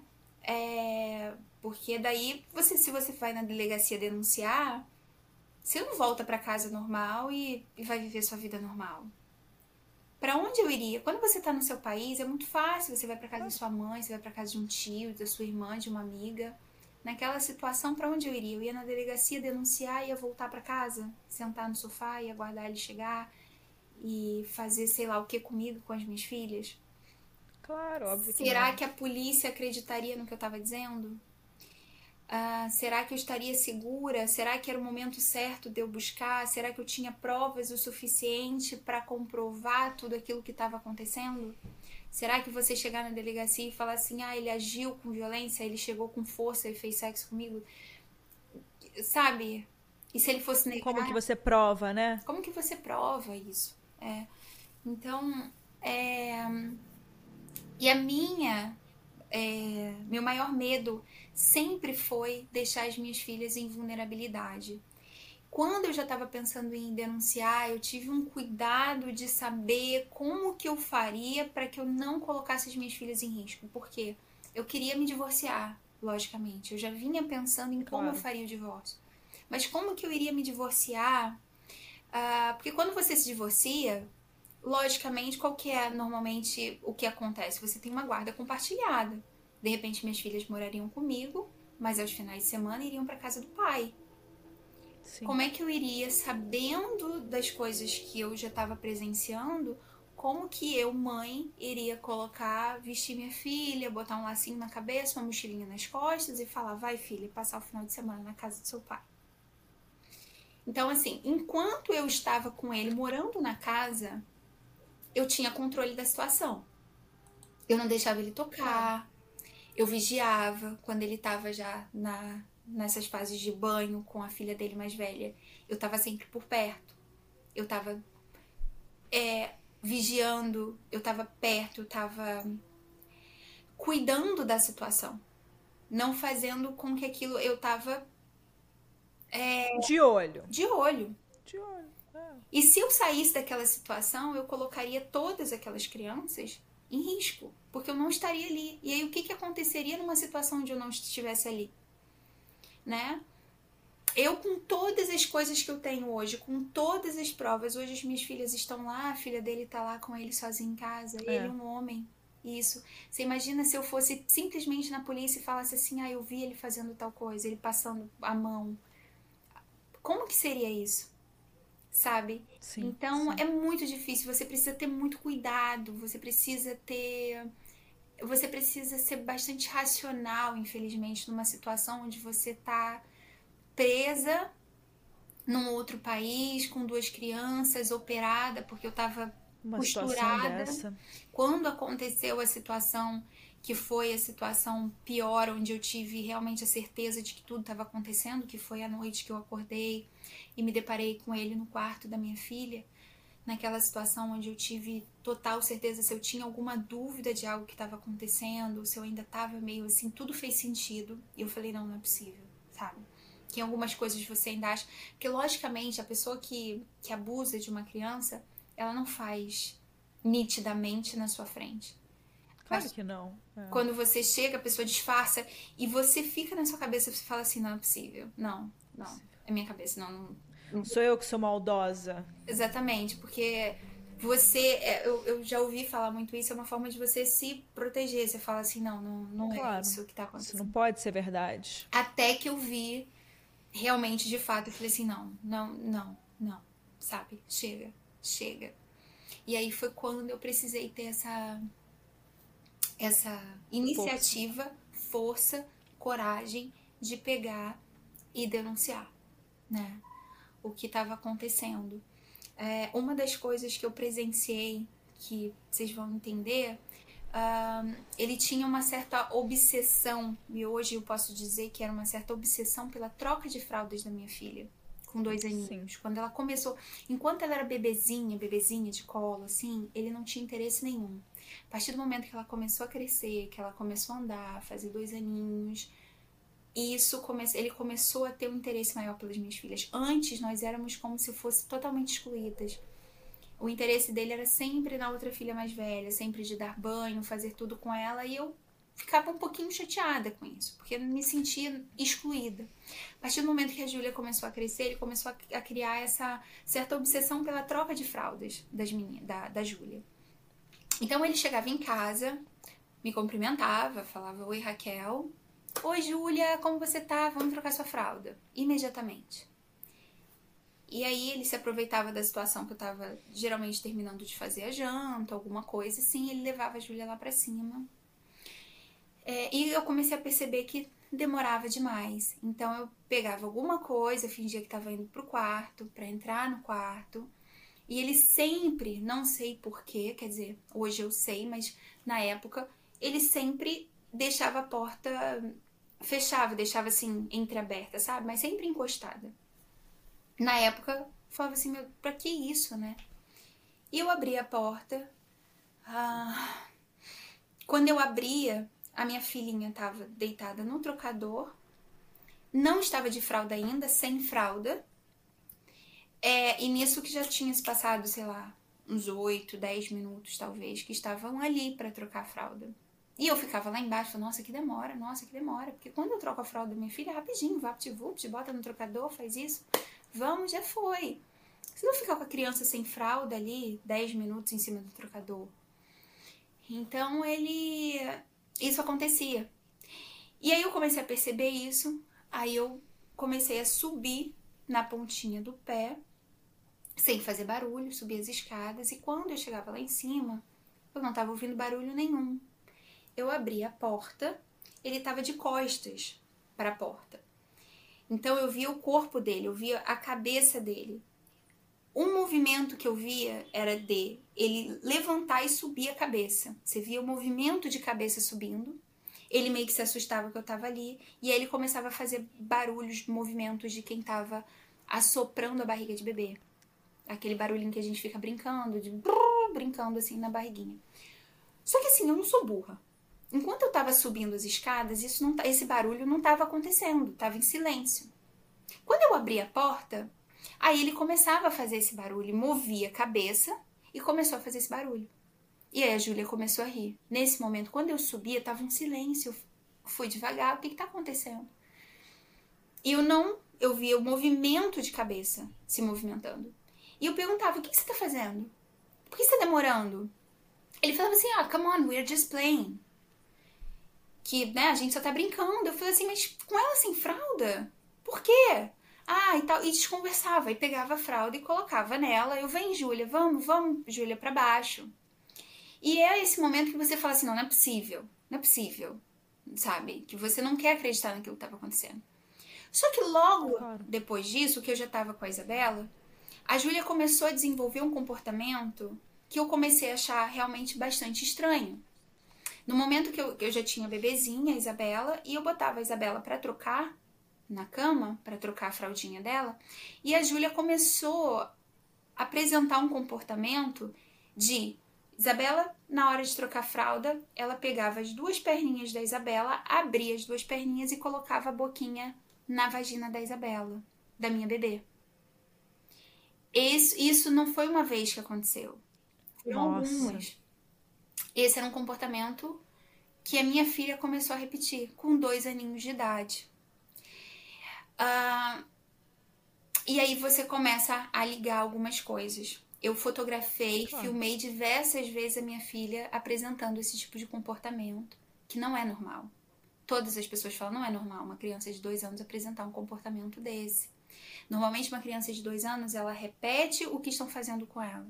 Então, o comportamento da minha filha começou a me dar, assim, a, a acender meus olhos de que Aí você começa a ligar de que aquilo que estava acontecendo, essa troca de fraldas. Claro. Então, o que que eu começava a fazer?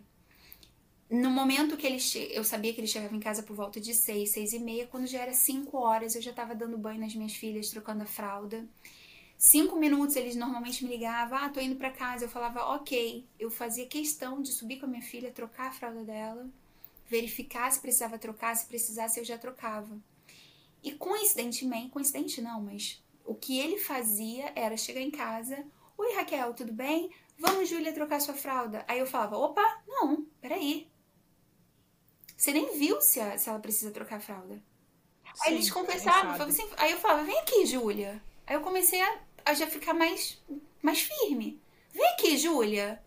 Aí eu olhava a fraldinha dela e falei assim, olha, a fralda dela tá seca. Por que, que você tá querendo trocar a fralda dela? E aí ele, ah, eu só quero ajudar e tal, não sei o que, come on e tal, não sei o que. E começava, e, e, foi quando ele começou a ficar mais agressivo também. O que, que você está querendo dizer? O que, que você está querendo insinuar? Eu falei, não tô querendo insinuar nada. Só que eu não vejo sentido para você levar a Júlia lá para cima para trocar a fralda dela se a fralda dela está seca. Claro. E aí ele desconversava. Então, tudo isso, esses tipos de comportamento. E assim, para mim é estranho. A gente falando agora parece que é muito claro. Mas assim, como é que eu iria pra delegacia chegar na delegacia e falar pro, pro policial, olha, é, é, o pai das minhas filhas quer trocar a fralda delas o tempo todo. É, você precisa de prova, você precisa mostrar, enfim. E é muito louco porque a gente acaba que a gente com, com tudo isso que você reuniu, com tudo isso que você levou para a justiça, com tudo isso que você tem, que você gravou o vídeo das meninas, você tem as mensagens. Acho que eles, eles te mandavam algumas mensagens muito ruins e você tem isso, ou gravou isso, certo? Tem, tem, tem coisa, sim. Tenho, eu tenho Tudo um áudio isso. da perita da Polícia Federal que me acompanhou durante uma semana enquanto ele me trancou dentro de casa. Ela me acompanhou nesse momento. Eu fiquei. Cheguei a ficar em cárcere privado. Ele roubou é, meus é. passaportes. É. Uh, a violência. Todos os seus documentos. Documentos da minha filha me deixou a gente em casa sem comida, numa situação assim, a casa podre, sabe? Que foi quando a gente voltou para casa. E assim. E ficava te mandando mensagem dizendo: meu amor, o que, que você precisa da rua? Tô indo na rua. Mas dentro de casa era outra coisa. Era outra né? situação.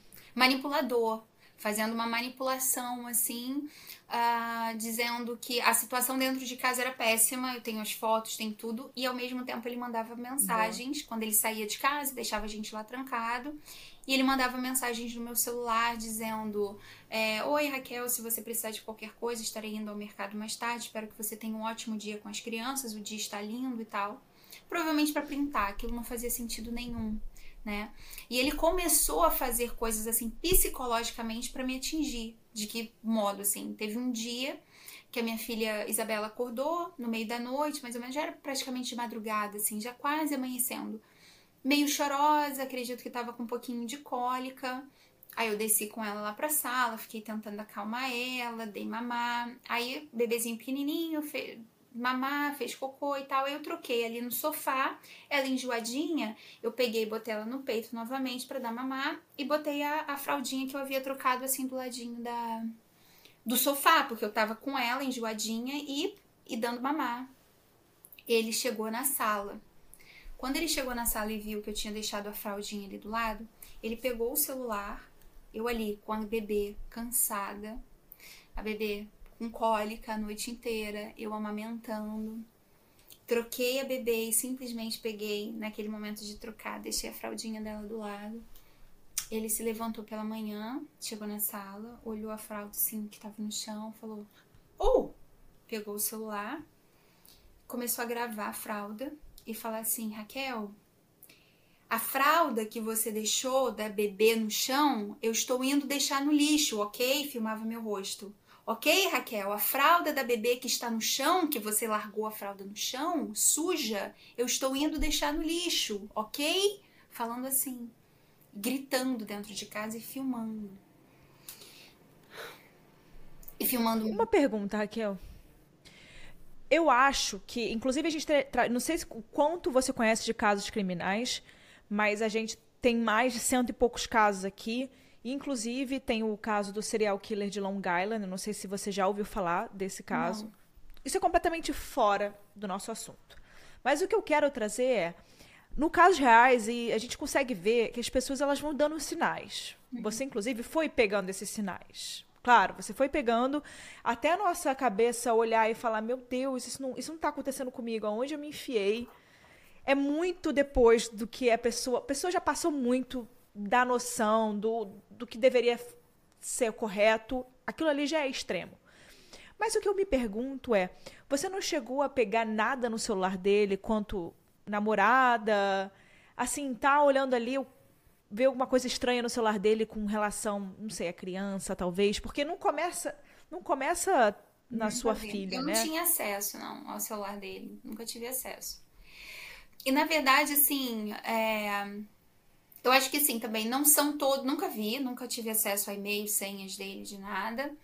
É, e também acredito que hum, isso pode ser um comportamento normal, mas não acredito que sejam todos os homens que abusam. Todos, que claro. Isso que uh, o fato de ter ou não fotos no celular significa que eu sou um abusador ou não sou um abusador, né? Não. E uma outra coisa também é que, na verdade, assim, tem, tem é, dados, né, de que mais de 90% dos abusos sexuais infantis eles são cometidos por pessoas muito próximas da criança, que são geralmente pais, tios e padrastos. A gente tem a imagem da nossa cabeça de que um abusador infantil vai ser aquele homem mal, perverso, que ninguém gosta, com cara feia, que ninguém. E não é. Não é. Na maioria das vezes são pessoas que na sociedade você jamais imaginaria que são. Uh, porque eles se escondem ah, por trás de uma máscara social, até que para dentro de casa, para que eles façam esse tipo de coisa, eles precisam ser pessoas amáveis com crianças. Normalmente são pessoas ótimas com crianças, que dão um presente, que chega com pirulito, com bala, que tá sempre brincando. E vem aqui no tio, vamos brincar, senta Sim. aqui. Que ninguém imagina que aquela pessoa tão amável com a criança seria capaz de fazer algo aqui, daquele jeito. Porque a gente. Como? Como? A gente imagina, nossa, uma pessoa tão boa, trabalha e tal, trata tão bem, chega aqui na família. E são essas pessoas que fazem normalmente não é aquela pessoa. Tem casos, sim, de um homem que passou na rua, pegou a criança, estuprou. Mas, assim, normalmente, mais de 90% dos casos, ela é feita por pessoas de confiança da criança. E que muitas sim. das vezes a criança, na inocência, não entende que aquilo é errado de primeira. Normalmente ela é Sim. abusada durante bastante tempo e eu já também peguei dados e estudando e lendo sobre que normalmente eles começam isso muito cedo para que a criança sinta com que aqueles atos de passar a mão, de fazer essas coisas são normais. Então, quanto antes eles começam com a criança de um aninho, dois aninhos, mais normal aquilo vai ser o comportamento para a criança. Então, esses comportamentos normalmente começam com crianças muito pequenas, de dois, três aninhos. E não são comportamentos. O que essas pessoas fazem, a maioria, não é fazer, não é algo de fato, fazer um estupro de fato, sabe? São malícias, principalmente com. Porque você pegar uma criança de dois aninhos e, e ter relações é uma coisa. Aí eu acho que já é realmente um maníaco doente que, enfim. Normalmente não é isso que eles fazem. Esses pais, padrastos, tios, eles começam com situações de molestar, sim, fazer sim. carinho, faz isso aqui no titio. Teve uma carinhoso. é, teve uma moça que conversou comigo que ela pegou e, e filmou isso também.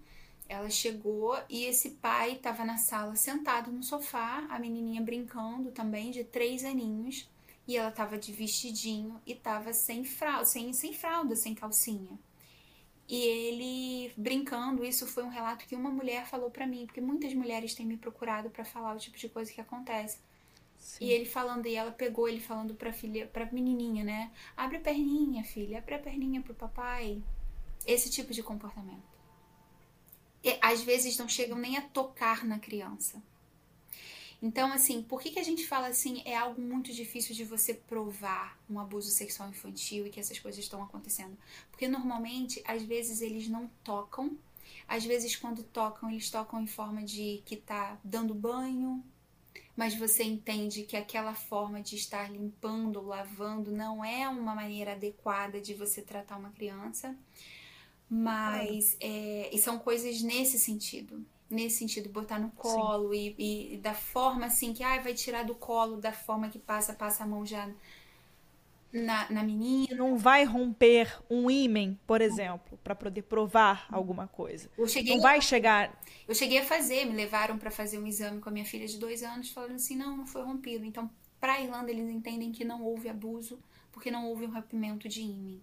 É basicamente. Só que os, os, casos que, que, que normalmente acontecem um rompimento de ímen normalmente as crianças não estão nem vivas, porque eu já vi casos de crianças de dois anos que foram estupradas e que não conseguem. Imagina um homem estuprar uma criancinha de dois anos de idade, a criança perde a vida. Claro, claro, então, claro. assim, claro, é algo realmente fora, assim, de, de toda.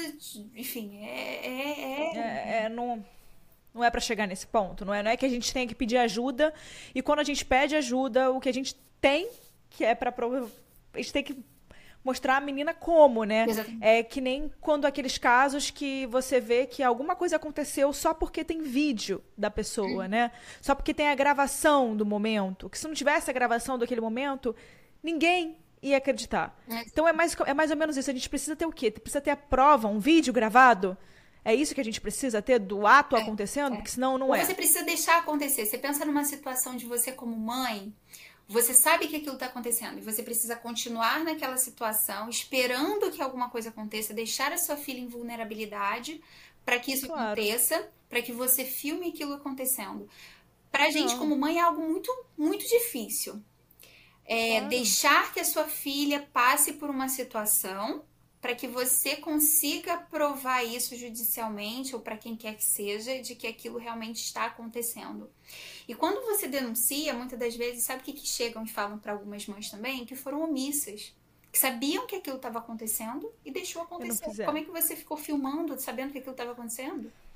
É sempre a culpa é de quem, né? A, sempre. a culpa é sempre da mãe, é sempre da mulher, sabe? Porque ele sempre fala assim, nossa, no melhor, no menor sinal, você tem que ir denunciar. Soube disso, viu tal coisa, vá e denuncie.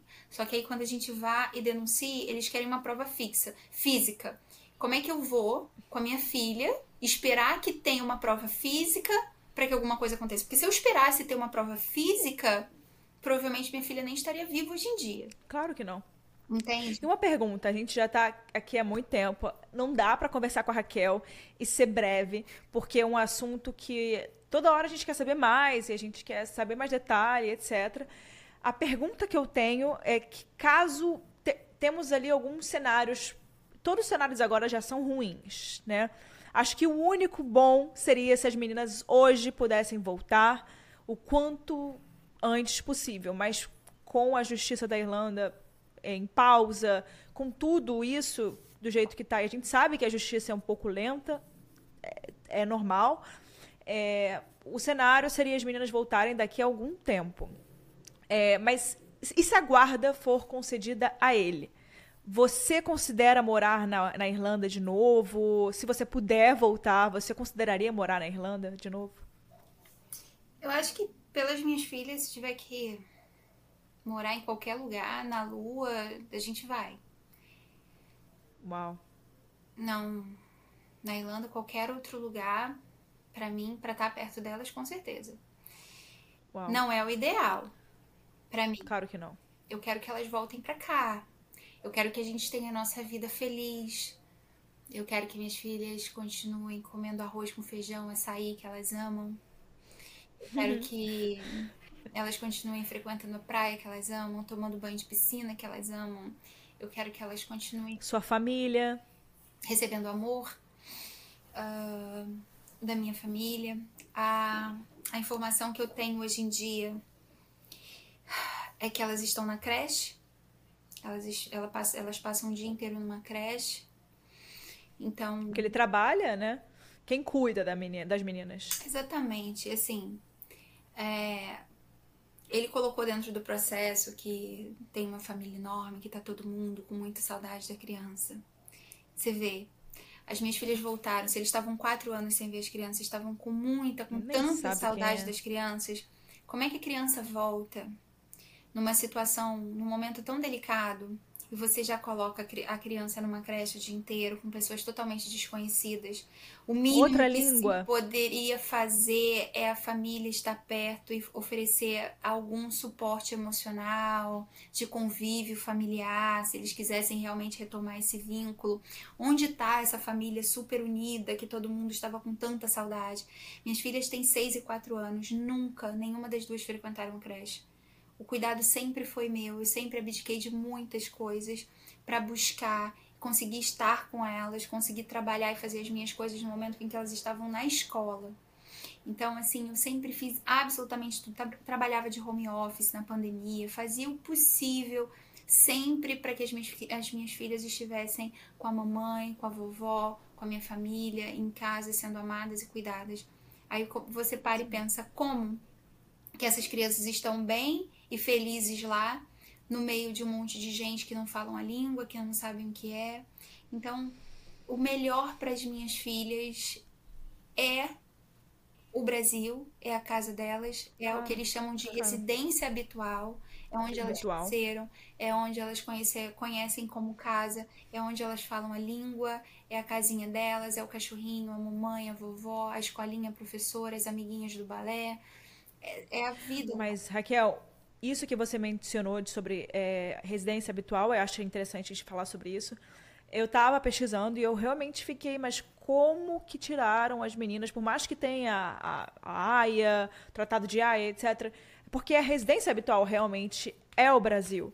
Porém, acho que conta a residência habitual em, antes dela ser tirada. Isso. É isso que conta, isso. não é? É o que diz o tratado, né? Eu não sei, esse tratado, na verdade, existem certos questionamentos, né? Algumas pessoas julgam diferente, alguns países julgam diferente. Uh, o Brasil ele pode julgar dentro do Tratado de Haia se ele entender que o retorno ao país vai causar traumas para a criança, psicológicos, emocionais, o afastamento materno, da família materna, da escola, da língua da residência, da vida ou da rotina que já estava acostumado, porque isso é uma violência. Afastar a criança de uma forma tão abrupta das suas raízes e do que elas já estão acostumadas e cortar vínculos e relações assim de uma de hora você. outra. Você é mãe, você é a mãe. É a mãe. A gente tem, cara, a gente pode ter um vínculo com o pai às vezes, mas o vínculo da mãe na maioria das vezes é o vínculo materno. É o mais é, forte. Não é à toa que a gente sempre brinca que quem tem filho é a mãe, não é? Filho é da mãe. E, e é isso, é você. É. Filho é da é você, mãe, eu acho né? que o somos principal nós é ter que, sido tirada de você. Somos nós que a gente cuida. Você imagina assim, né? Minhas filhas nasceram, ele trabalhava dia e noite. Quem passava todo o tempo com as meninas? Quem cuidava, quem amamentava, quem dava banho, quem trocava, quem fazia comidinha, quem dava é, tudo, lavava roupinha, quem cuidava tudo com todo carinho da vida, das coisinhas dela, é, que educava com todo carinho, que bota o lacinho. São duas meninas que bota o lacinho na cabeça, que tem todo o cuidado de preparar. Esse cuidado é um cuidado materno. Me desculpem os homens, sabe? Mas essa delicadeza, essa sensibilidade, essa ele, ele é materno. Os, os filhos, é, assim, a gente tem uma ligação com o filho desde da barriga muito forte, a amamentação, as noites que a gente passa acordado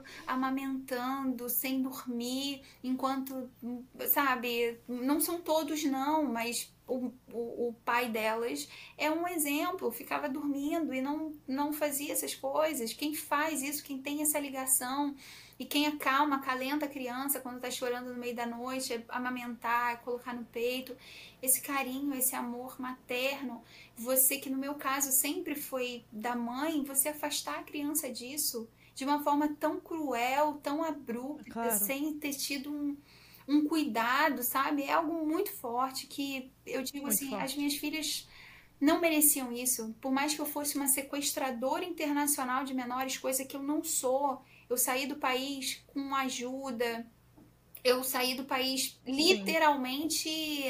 É, resguardada. Resguardada, eu saí literalmente escoltada, porque os policiais ficaram comigo dentro do avião, se certificando Sim. até o momento do avião sair do, do, fechar as portas. Os policiais ficaram comigo para se resguardar de que nós estaríamos em segurança. Então, é, eu, mesmo se eu fosse uma sequestradora internacional de menores, uma pessoa, sei lá, que tivesse feito isso, a gente está falando de duas crianças. E a busca e apreensão não foi para mim, foi para duas crianças de 4 e 6 anos, que deveria sempre, desde sempre, ter sido resguardado o melhor interesse do menor. Para elas. Pra o tratado é pro menor e tira o menor dessa forma, né? Raquel, eu queria falar uma coisa que me marcou muito que eu escutei que você falou. É, eu tenho acompanhado você não só pelas, pelos casos, pelos canais que eu escuto, não só eu adoro pesquisar sobre esses temas e tentar entender a cabeça de quem faz coisas como ele fez. Eu gosto muito de tentar pesquisar, entender melhor, é, mas também eu gosto de tentar achar uma saída para casos como esse, né? Para a gente poder tentar, a, sabe, o seu caso ele tá aí. A gente pode fazer algo por ele. Eu acho que é por isso que é muito importante. É para isso que eu faço casos reais. E eu vi você acompanhando o Leniel Borel, que o caso, assim, eu não consegui. Me pediram muito para trazer o caso dele. Eu, eu não consigo falar aquele caso, eu acho muito pesado. E tudo aquilo que a Monique falou recentemente em áudios, você vê o. Graças a Deus o Leniel Borel faz tudo o que ele faz, porque assim, olha o que ela falou, sabe? A gente vê que ele está no caminho certo. E não pode, não pode parar, tem que continuar.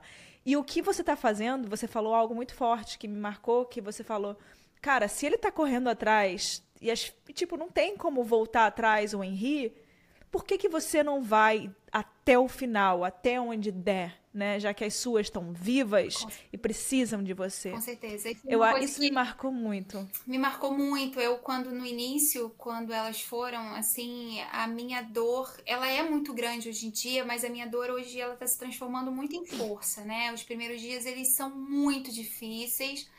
E só que depois a gente transforma o luto em luta, né? Porque é um luto. Eu sei que as minhas filhas estão vivas, mas eu vivo um luto, né? Aqui de duas meninas que estão vivas, a saudade, a falta, é, a falta de contato, de acesso, eu pegar as roupinhas delas aqui e tentar de alguma forma sentir o cheirinho delas, escutar a vozinha delas, ficar vendo o vídeo. É um luto que eu tô vivendo. E a gente transforma esse luto em luta. E no início, assim, é, é como você não tem vontade de mais nada. É como se tivesse arrancado o seu coração, como se tivesse arrancado o seu ar quando arranca dois filhos de uma mãe, sabe? Então, assim, ficou tudo vazio e eu realmente não, não tinha forças para absolutamente nada nos primeiros dias. Eu não comia, eu não queria fazer nada, para mim estava tudo perdido, eu não sabia nem por onde começar, o que fazer. Tava completamente perdida toda a luta que eu tinha feito eu sempre. Já tinha feito muita coisa. Muito, e de repente tirar as Eu fico cansada só de, de escutar tudo que você e fez. E eu pensei, e aí eu comecei, o Leniel, eu conversei muito com o Leniel, né? E o Leniel me falou coisas que me marcaram muito, que me fizeram muito pensar e que, e que realmente me ajudaram, né? A força desse pai, assim, né? E de outras Nossa. mães, de outras pessoas que perderam seus filhos, né? De verdade, que nada que faça vai fazer trazer de volta. volta o Leniel me falou assim, ele me trouxe dados também. Ele me falou um número que eu não vou lembrar agora, mas tantas crianças são assassinadas por dia no nosso país. E é um número assim, alto, talvez umas 20 e poucas crianças, algo assim. São assassinadas, são dados, assassinados por dia no nosso país. E ele falou assim para mim, por que, que o, o, o caso do Henrique ficou tão forte assim?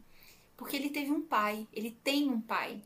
19 crianças ou adolescentes são assassinados por dia no Brasil. Você foi, olha, Quase, ali. É, exatamente, é um dado muito forte. Que coisa, porque, que coisa horrível. Porque, e 123 são estuprados, tá?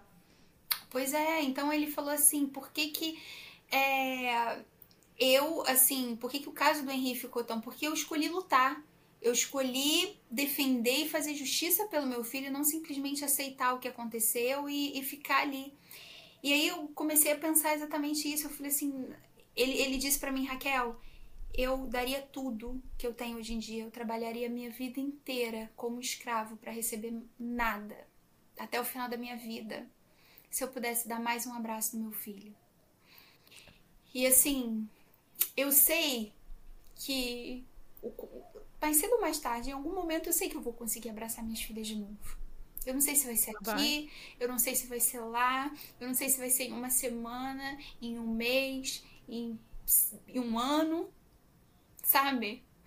Mas eu sei que, que as minhas filhas vão crescer, eu sei que elas vão ver a minha luta, eu sei que elas vão ter muito orgulho da mãe que elas têm. E não tem por que eu me entregar, porque eu sei que as minhas filhas estão lá e elas estão acreditando. E se elas acreditam, quem sou eu para não acreditar? Sabe? Com certeza. É o desejo das crianças. Eu sei que elas estão clamando pela mamãe, eu sei que elas estão pedindo pela mamãe delas, e eu não posso ficar na minha cama chorando, sabendo que as minhas filhas estão lá, esperando pela mamãe delas, esperando que a mamãe delas seja forte, que a mamãe delas chegue lá. Eu sei que elas vão olhar para mim e elas vão falar: minha mãe sabe, é forte. A minha mãe veio atrás da gente, veio pegar a gente, sabe, como ela prometeu. Então, é... E o Brasil tá com você, porque você não tá sozinha nessa luta. É para isso que a gente está aqui até agora, falando com você até agora, e você tá tendo a força. Eu escuto você mais uma vez, eu abro, meu YouTube tá lá, você, eu falo, meu Deus, como ela aguenta falar essa história de novo, como é que ela aguenta relembrar essas coisas. E você tá aqui, de pé. Você não tá mais fazendo nada, você não consegue fazer mais nada, só isso. Isso virou seu trabalho. É. Isso virou seu trabalho. E eu, eu fico assim, meu Deus, que força. Que força. Você é mãe? E que mãe. Você é mãe? Não sou mãe. Quando você for mãe, você vai entender. você vai entender. É uma força. Nem eu nem a Hannah são. É uma, é uma força, é algo. É, é, parte de você. Veio de dentro de você. São dois serizinhos que você, quando deu a luz, você segurou assim no seu braço, sabe? E você falou, poxa, é um serzinho tão lindo, tão maravilhoso, sabe? Que eu gerei dentro de mim e que precisa de mim, precisa que eu proteja. Esse mundo tem tantas pessoas ruins, tem. Ruins. E eu escolhi cuidar das minhas filhas, proteger, amar, proteger elas de coisas ruins, explicar para elas a serem pessoas boas. É, ensinar para elas o caminho certo. Então, eu sei que elas têm a mim. Hoje elas têm a mim. E se eu não lutar, Sim. se eu não me levantar da cama, se eu não me alimentar bem, se eu não sair, se eu não for falar, se eu não for levar isso, quem é que vai fazer por elas? Entende? Então eu sei que as minhas filhas estão passando uma violência muito grande nesse momento, que elas não mereciam estar passando, mas elas têm uma mãe e a mãe delas vai lutar por elas até onde for. Vocês vão cansar de mim, mas eu vou lutar. Raquel, eu queria te pedir aqui eu sei que você fez uma vaquinha, certo? Para poder ajudar nos custos que você está tendo, provavelmente questão de jurídica, você vai gastar muito dinheiro com advogado, tá gastando muito dinheiro com advogado. E deve ter que pagar ainda muita coisa que você deve ter gasto todo esse percurso de aquela época que você foi, voltou, aí tudo mais que você precisar gastar nessa fase, certo? É. E agora você não está conseguindo trabalhar? É, contratar advogado em euro é muito caro, porque são seis vezes mais, né? Então, assim. É. é muito... Eu sei, eu moro fora. É tudo, é tudo bem. O processo na Irlanda é mediano vai custar em torno de uns 15 mil euros, é mais ou menos a média. Sim. E nesse valor, com IOF e tal, vai dar praticamente uns 100 mil reais, talvez, por aí. E sempre tem algo a mais que precisa ser feito. Ah, tem traduções juramentadas, apostilamentos, enviar documentos para Irlanda por correio, pagar os advogados aqui, voo. Do Brasil? É do Brasil, da Irlanda. Se precisar ir para lá também. Se precisar pagar as passagens dela de volta, se Deus quiser também. É, não, isso, isso te dá um jeito. então, te dá um jeito. É, então... Fala. É. Todo mundo se une aqui, dá um jeito. Para isso eu criei a vaquinha. Eu fiquei meio relutante no Sim. início, porque eu morro de vergonha dessas coisas. Mas era o jeito de Mas... fazer para lutar por elas e as pessoas estão abraçando Com muita certeza. causa. Eu, às vezes eu paro assim, eu olho e falo assim, gente, teve uma pessoa uma vez eu estava dormindo, de repente, no meio da madrugada, assim, fez plim no meu telefone, eu acordei, eu falei, o que, que é? Eu olhei o celular, era mensagem, um pix de mil reais de uma pessoa. Eu falei, meu Deus, sabe? As pessoas têm, têm tem se comovido bastante é, para ajudar e, e, eu sou muito, muito, muito grata mesmo, muito. Ah, eu espero muito estar com as minhas filhas e eu poder mostrar o abraço para todas as pessoas que estão acompanhando, que as pessoas ficam, meu Deus e tal. Eu sei que tá todo mundo acompanhando igual novela, sabe? Esperando é, um final é. feliz e eu, eu espero muito. Vai ter um final feliz. Eu brinco, eu falo assim, quando Júlia e Isabela voltar, acho que elas vão voltar no carro do bombeiro, assim, dando tchau para todo mundo, sabe? Agradeço. Todo mundo. Parar a Barra da Tijuca. Uma coisa, então, no link eu vou deixar na descrição aqui desse episódio a vaquinha e o Instagram. E se vocês quiserem acompanhar tudo que for acontecendo no Instagram da Raquel, acho que ela tem, de um tempo para cá ela disponibilizou um Instagram só para isso. Então, se vocês quiserem acompanhar tudo que ela vem postando e qualquer atualização, a gente vai trazer aqui. Eu vou gravar uma atualização se for preciso sobre qualquer coisa. E é isso, quero que todo mundo realmente se movimente, se mobilize. Se você conhece alguém que possa ajudar a Raquel, se você está escutando, às vezes, você trabalha em alguma área que pode ajudar a Raquel, estamos todos aqui, somos ouvidos. Meu e-mail vai ficar na descrição. Se quiser entrar em contato comigo para entrar em contato com a Raquel, estamos aqui para isso.